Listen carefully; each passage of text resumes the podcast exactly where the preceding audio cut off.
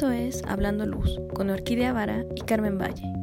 Escucha un programa nuevo todos los lunes con temas actuales, entrevistas, historias reales y más. Comenzamos.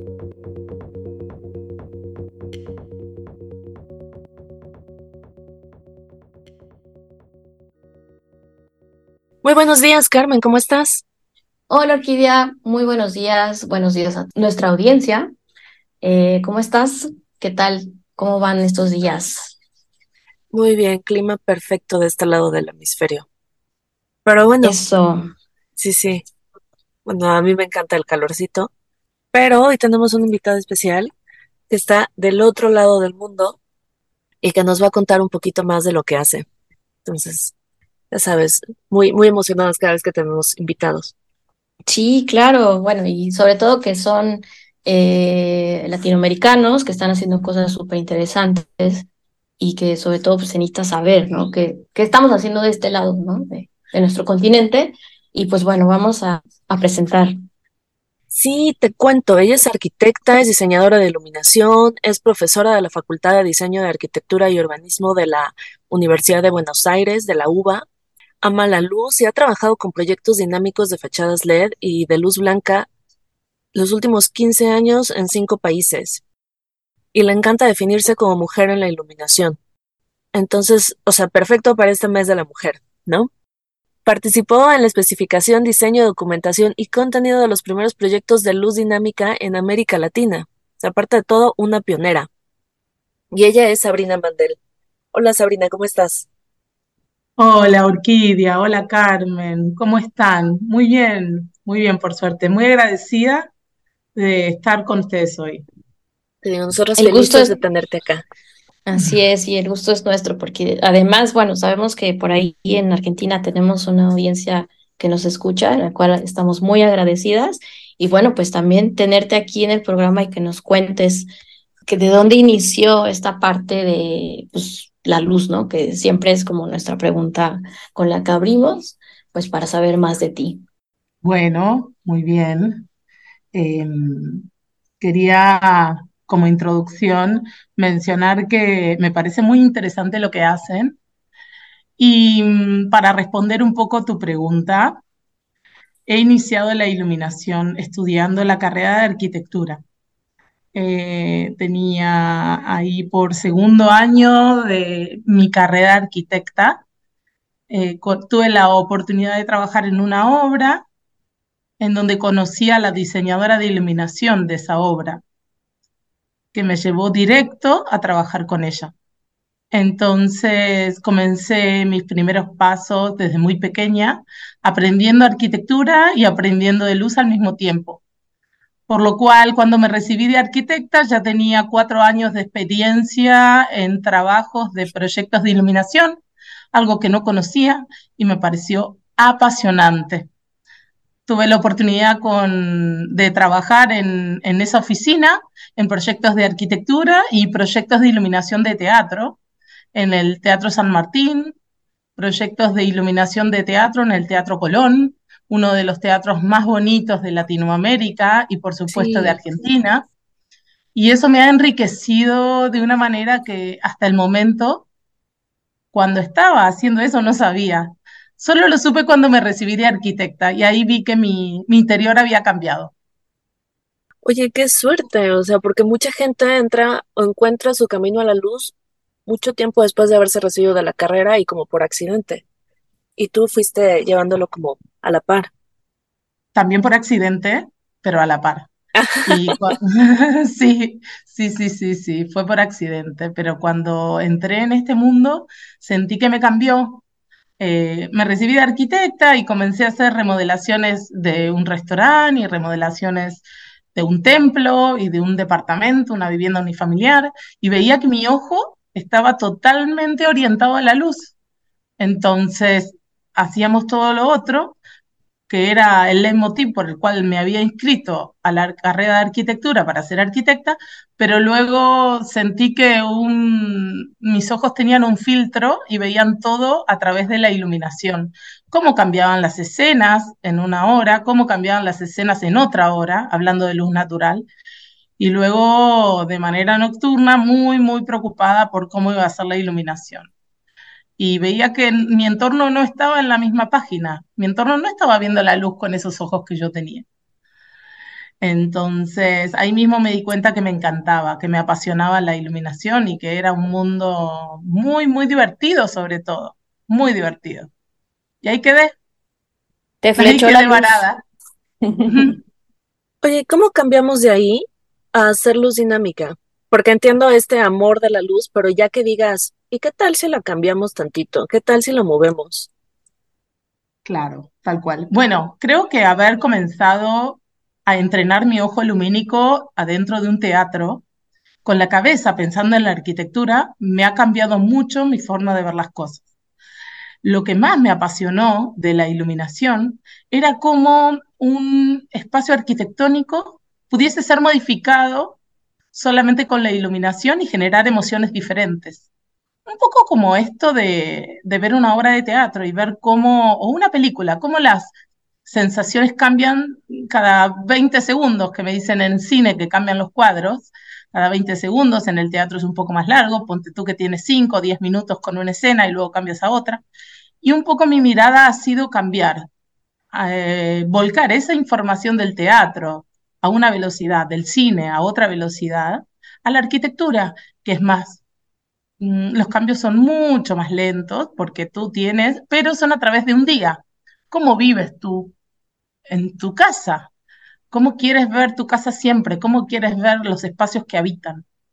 Habitas. Entonces, para mí los cambios han comenzado sentirlos como escenas, como escenas de teatro en la propia arquitectura, cómo la arquitectura cambia observando el sol según la hora del día, cómo la luz va cambiando, cómo percibimos la naturaleza y cómo estamos muy acostumbrados en realidad a esos cambios de luz constantes. Entonces, me pareció muy interesante investigar a cómo cambia, cómo puede cambiar de noche, ¿no? En horarios nocturnos, pensando que la luz no tiene que ser estática, sino que nosotros como seres humanos estamos muy, muy acostumbrados al cambio de luz. Entonces veía que la luz estática de la luz que proyectábamos no, no, tal vez no siempre está acorde a nuestro estado de ánimo. Y sí puede cambiar acorde a nuestro estado de ánimo, según cambie de un día para el otro o según cambie a veces en un mismo día. No sé si les ha pasado, les, ha pasado a ustedes, pero hay días en donde tenemos mm, diferentes malhumores. De repente estamos bien y a las dos horas tuvimos una noticia o se nos atravesó una idea por la cabeza y cambiamos el ánimo completamente. Por lo cual, eso me pareció muy, muy interesante y tuve la oportunidad de, de trabajar eh, para una compañía que trabajaba con, con luminarias RGB. Y ahí, por suerte, he tenido la posibilidad de, investigar este mundo de luz dinámica, tanto en luz blanca y generar escenas, como en luz RGB para otro tipo de, situaciones como fachadas dinámicas o fachadas que, bueno, en ese caso tiene que ver con brindar información y también porque no cambiar el estado de ánimo de la gente que transita, ¿no? Más a escala urbana, por supuesto. Fíjate, Sabrina, que me gusta mucho este concepto que dices de que todo el tiempo nos estamos moviendo. Justo tú lo haces en tu trabajo, ¿no? En esta manera de proyectar luz dinámica, ¿no? Y es eso, ¿no? Como dices, hay una parte de nosotros que todo el tiempo estamos cambiando, el ser humano tampoco es estático, y que tú lo has llevado más allá a proyectarlo en tu manera de trabajar, seguramente en tu manera de cómo estás implementándolo ya a la hora de construir un diseño, cómo es que tú empiezas a pautar esos elementos que te van guiando y te van diciendo que así tiene que verse el diseño de tu propuesta. Bueno, la verdad es que hay que decirlo, las herramientas digitales ayudan muchísimo, ¿no? Es plantear no solamente un sistema de luz en un ambiente, sino varios. Hoy día creo que con la tecnología LED eh, ya no se habla de luminarias, sino más de sistemas lumínicos.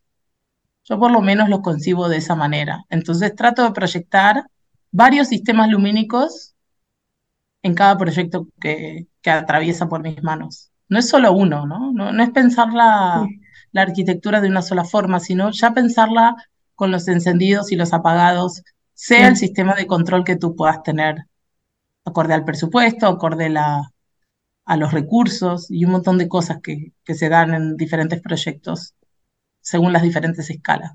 Pero de todas maneras, siempre pensar en que no hay un solo sistema de iluminación, sino que eso tiene la posibilidad de cambiar con las herramientas digitales y con los LEDs, por supuesto, con la tecnología que nos ayuda muchísimo porque es una tecnología que puede dimerizar, que puede cambiar, que puede encenderse y apagarse rápido, de manera rápida, no como otras lámparas antiguas que tardaban en encender unos 5 o 10 minutos y tardaban en apagar un segundo, pero ya cuando querías encenderlas de vuelta, tenías que esperar que se calienten y luego de vuelta entrar en el sistema. Entonces, la tecnología ha permitido que, bueno, ni hablar las herramientas digitales, que uno arma un Photoshop y puede plantear las diferentes opciones de manera muy rápida, claramente, ¿no?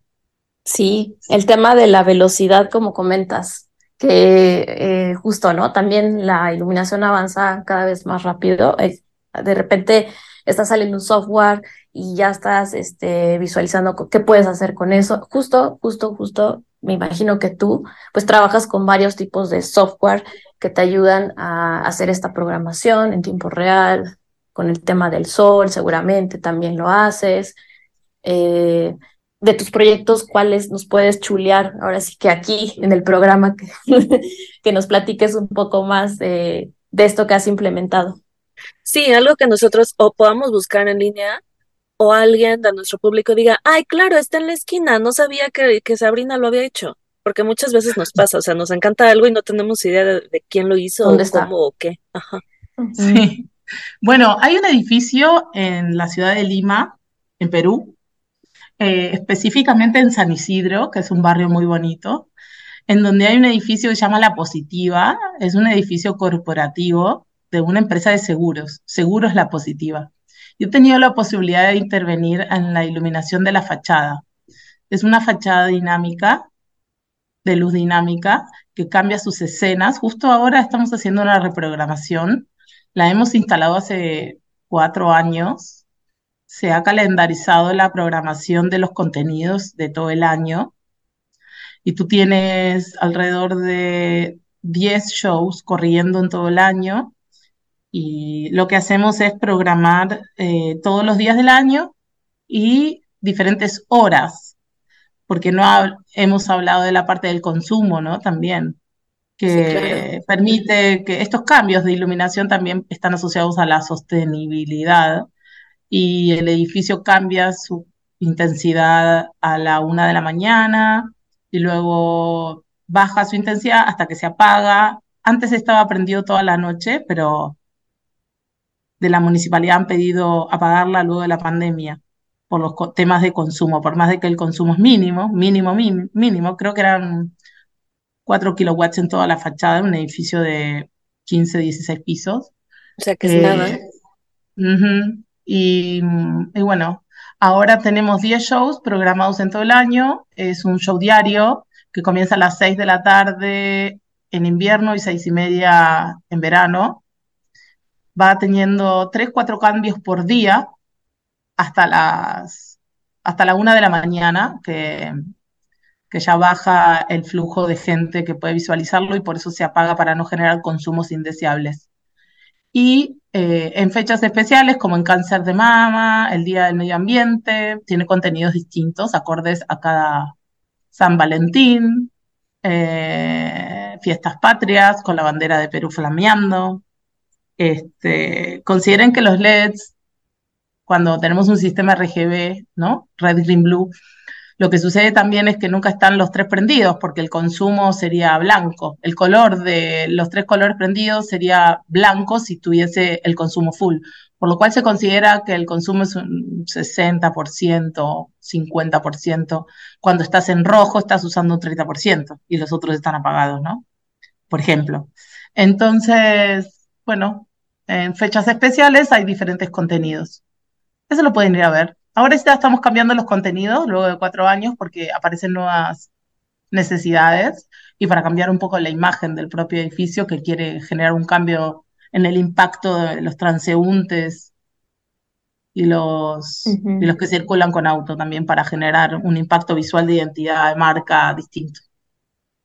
Eh, ahorita que comentas que ya tiene cuatro años el proyecto que se lanzó, eh, ¿con qué retos te enfrentas en el sentido que a veces ya esa producción de equipo pues se descontinúa o evoluciona, ¿no? Caso, voy a decir marcas, no me gusta, pero tengo que decirlo, Philips, ¿no?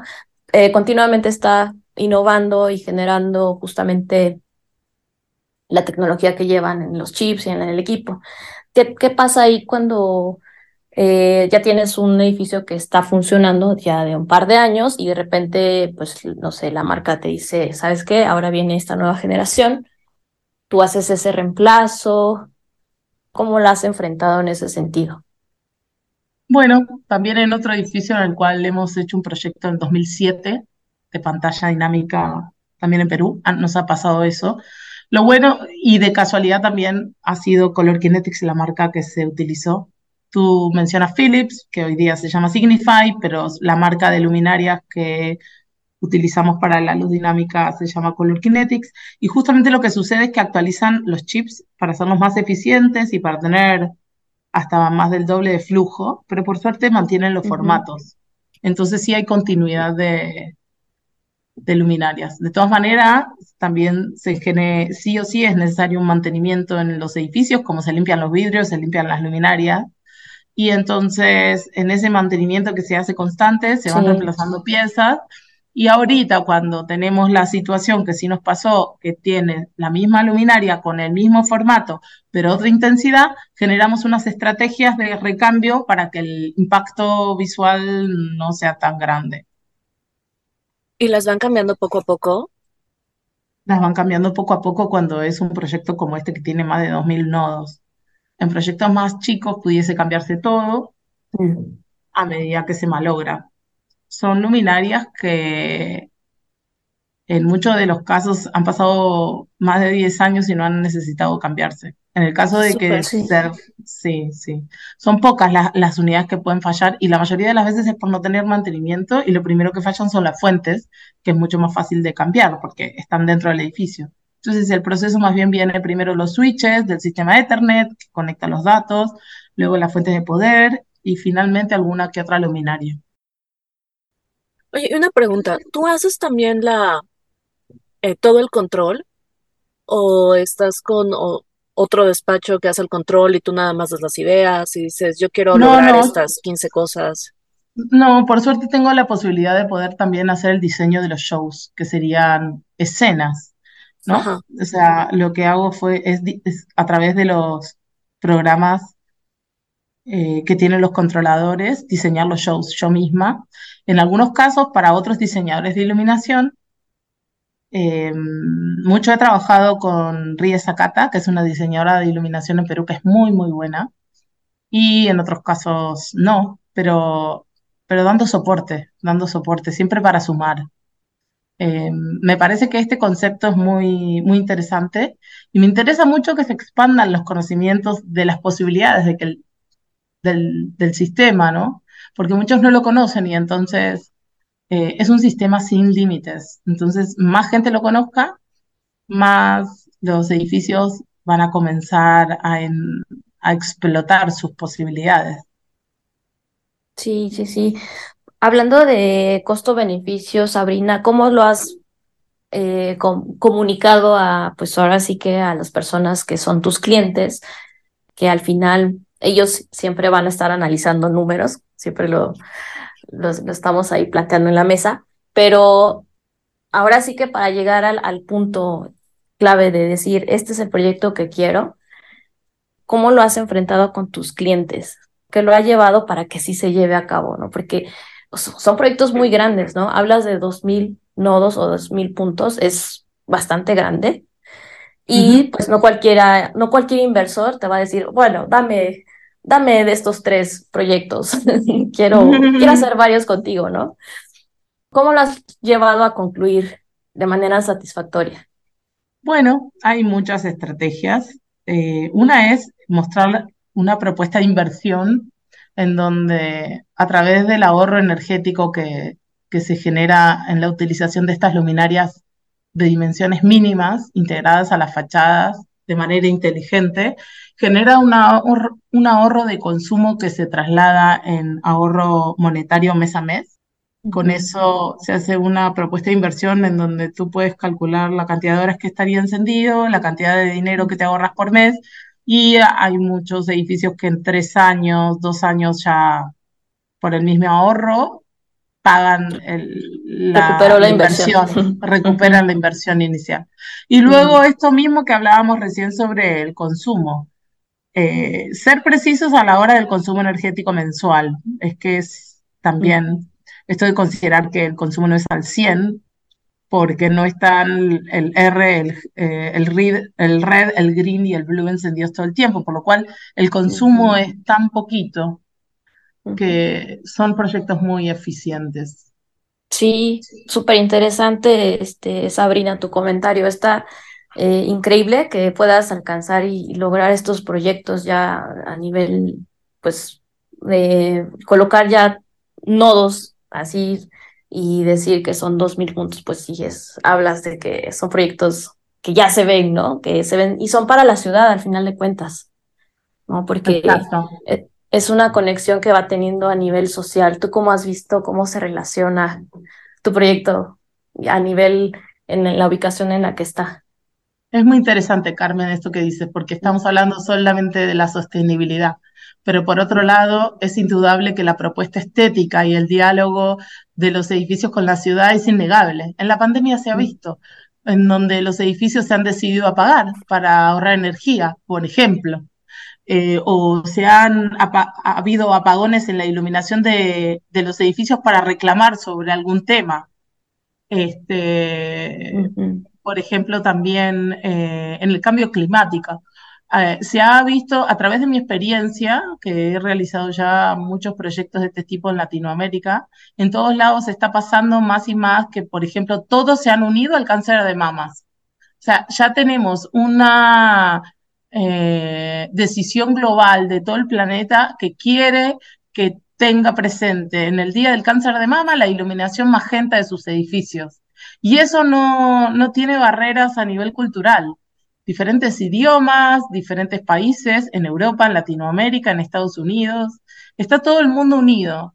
Dentro de poco vamos a tener eh, además del 8 de marzo, el Día de la Mujer, que también es un día importante a nivel internacional, también el Día de la Luz, en mayo, el 16 de mayo, y también el Día de la Luz, un montón de edificios y, espacios urbanos se intervienen a través de la luz.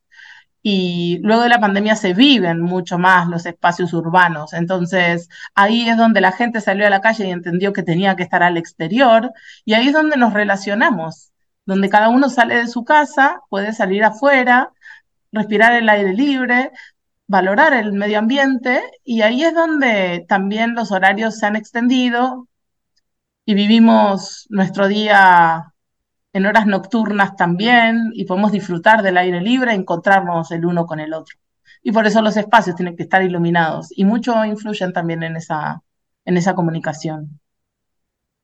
Claro, a mí lo que me encanta es que te refieres a todo esto que haces, bueno, estas fachadas como espectáculos o como shows, no, no me acuerdo bien, pero es como, no sé, yo imagino la gente diciendo, ah, ya va a estar, hoy, hoy, hoy cambia, o esperando algo nuevo, ¿no? Entonces, ya no es nada más un voy a pasar y estoy acostumbrado a que siempre se va a ver igual, aunque tenga no sé, aunque sea un edificio corporativo y entonces nada más tenga cosas de la marca en la que están poniendo, sino que al contrario.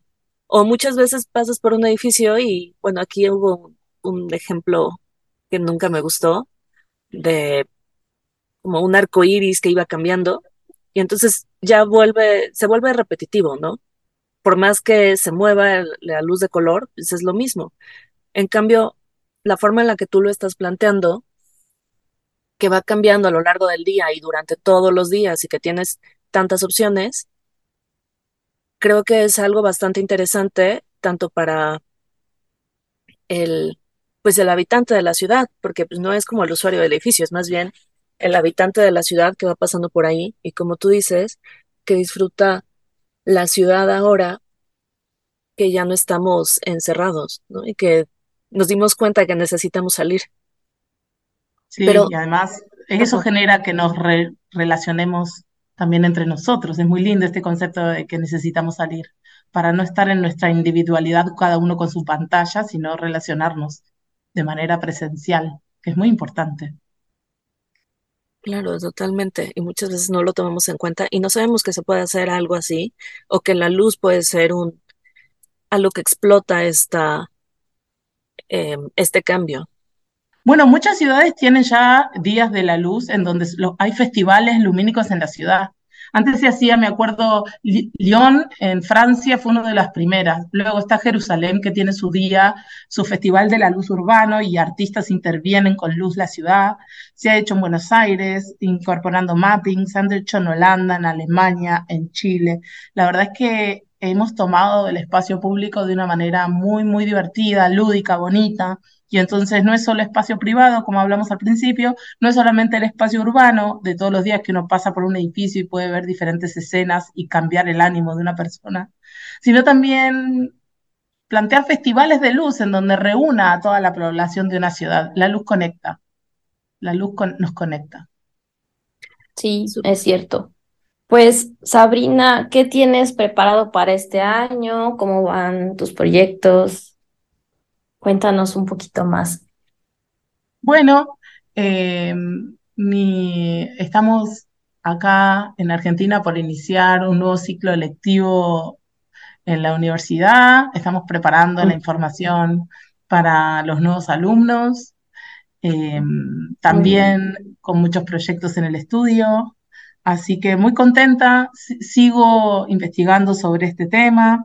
Probablemente presentemos algo de esto en la próxima exposición en la Biel, que este año se hace acá en Buenos Aires.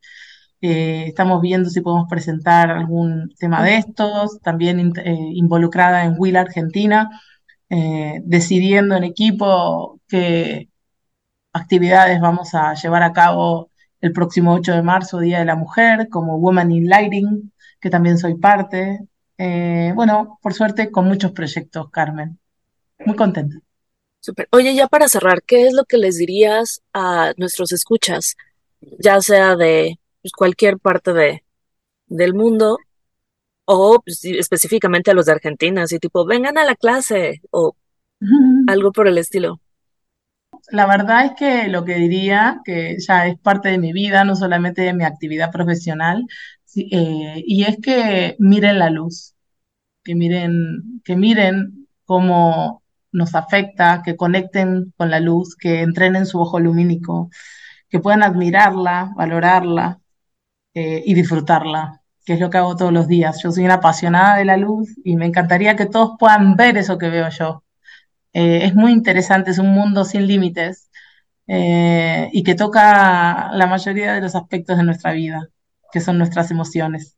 Así que que salgan y vayan a por ella, a investigarla y a mirarla y a disfrutarla. Ay, sí, qué bonito. bueno, y recuérdanos, si te quieren contactar o quieren ver tus trabajos, ¿dónde lo pueden hacer? Bueno, mi conexión son las redes sociales, eh, mi cuenta de Instagram, sabrina.mandel.ld y mm, mi mail es arqmandel.gmail.com por esas dos vías me pueden conectar y, bueno, seguir eh, conectados con la luz. Perfecto, toda esa información va a estar aquí abajo. Carmen, por favor, recuérdanos nuestras redes. Sí, pues ya saben, síganos en nuestras redes, en Facebook y en Instagram, búsquenos así como Hablando Luz y pues no dejen de escribirnos al correo que es hablandoluz arroba gmail.com. Bueno, pues Sabrina, qué gusto tenerte aquí, que nos hayas explicado un poquito qué es esto de la luz dinámica y que sí lo podemos tener como en fachadas y lo que nos trae como pues a nivel social, ¿no? Sí, sí, es muy interesante. Quería agradecerles a ustedes dos, a Orquídea, a Carmen, por haberme convocado por en, en, este espacio. Creo que, como mencioné al principio, es muy interesante lo que hacen. Me parece que entrevistar a diferentes personajes y conversar sobre la luz eh, es muy interesante el podcast que ustedes han construido a través del tiempo. Eh, es muy interesante. Así que lo otro que haría es decirle a la gente que escuche su podcast. Es una muy buena manera de empezar. Gracias. Muchas gracias.